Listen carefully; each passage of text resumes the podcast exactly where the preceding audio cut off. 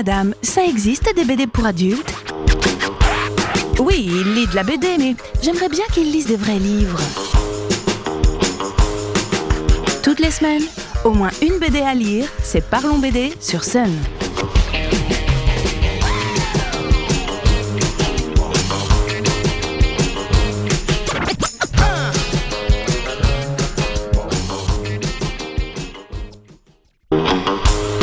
Salut les BDphiles Je suis ravie de vous retrouver pour une nouvelle chronique et surtout en cette belle période de fin d'année où tout le monde s'apprête à mettre des BD sous le sapin. Si vous ne savez pas encore quoi choisir, laissez-moi vous guider parmi les trop nombreuses sorties en ce moment. La fin d'année est pour beaucoup d'éditeurs l'occasion de sortir des intégrales. C'est une super opportunité de découvrir des séries finies et souvent pour un coût moindre qu'à l'unité.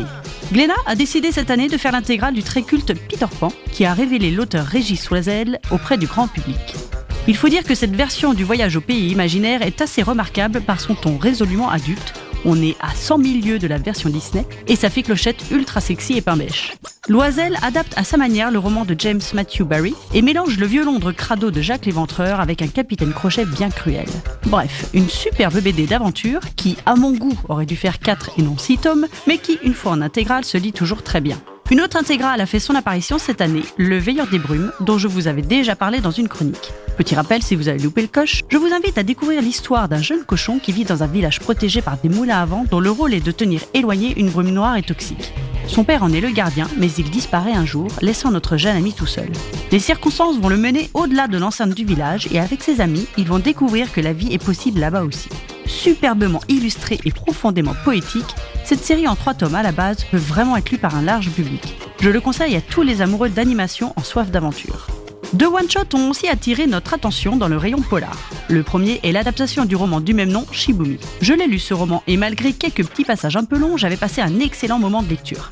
Comme ça va plus vite en BD, je n'ai pas eu cette sensation quand j'ai redécouvert l'histoire de Nicolas Hell, assassin le plus recherché du monde dont les connaissances innombrables peuvent faire tomber n'importe quel État en pleine guerre froide. Or, en suivant la piste d'un groupuscule terroriste, la CIA se retrouve miraculeusement sur les traces du super espion qui se fait une retraite dans le Pays basque. Grâce à un ton cynique et plein de second degré, on se retrouve dans un polar drôle et puissant qui met en évidence l'histoire des États-Unis et notamment de ses services secrets bourrés de préjugés risibles aujourd'hui, mais pourtant bien réels à l'époque. Le graphisme léché de Jean-Baptiste Ostache amène lui aussi une belle touche sur un scénario déjà nickel. Second polar de fin d'année et qui plaira à tous les amoureux de la BD classique, dans le bon sens du terme, Le Serpent et le Coyote dans la collection signée chez Le Lombard. Ce bon vieux Joe se balade dans les grandes étendues américaines et semble être un retraité tranquille. Il se trouve que ce bon vieux Joe est aussi un gangster repenti qui bénéficie du programme de protection des témoins. Tout ce qu'il veut, c'est qu'on le laisse peinard. Il a déjà assez balancé, et si les types de la CIA, du FBI ou de toute autre autorité sont pas foutus de coincer les têtes pensantes de la pègre, qu'il se débrouille. Désormais, il traîne en solitaire et se prend même le plaisir de discuter avec un petit coyote récupéré sur le bord de la route. Vous l'aurez deviné, ce rythme de vie va être un peu chamboulé et ça, ça ne va pas plaire du tout à Joe. On est donc ici clairement dans du polar très classique, tant au niveau du dessin que du scénario, mais ça marche super bien. On rajoute à tout ça une petite dose d'humour noir et de cynisme, et le tour est joué. On obtient un one-shot efficace qui plaira au public 13, Largo Winch ou Tango notamment. Dernière BD pour la route et grand écart quant au style, je ne peux que vous conseiller de vous laisser tenter par l'adaptation du roman, oui encore une, La Chambre des Merveilles par Pelaez et Delpech chez Grand Angle. Thelma, une working girl, a bien du mal à trouver du temps pour son ado. C'est comme si son téléphone était greffé à son oreille.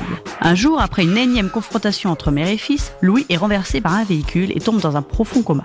Est bouleversée. Les remords s'invitent et bouffent toute l'énergie dont elle a besoin pour veiller sur son fils. Elle tombe alors sur le journal intime de Louis où ce dernier écrit notamment toutes les choses qu'il rêve de réaliser. C'est le déclic. Thelma décide soudain de vivre par procuration les rêves les plus fous de son fils et dans le même temps enfin commencer à vivre.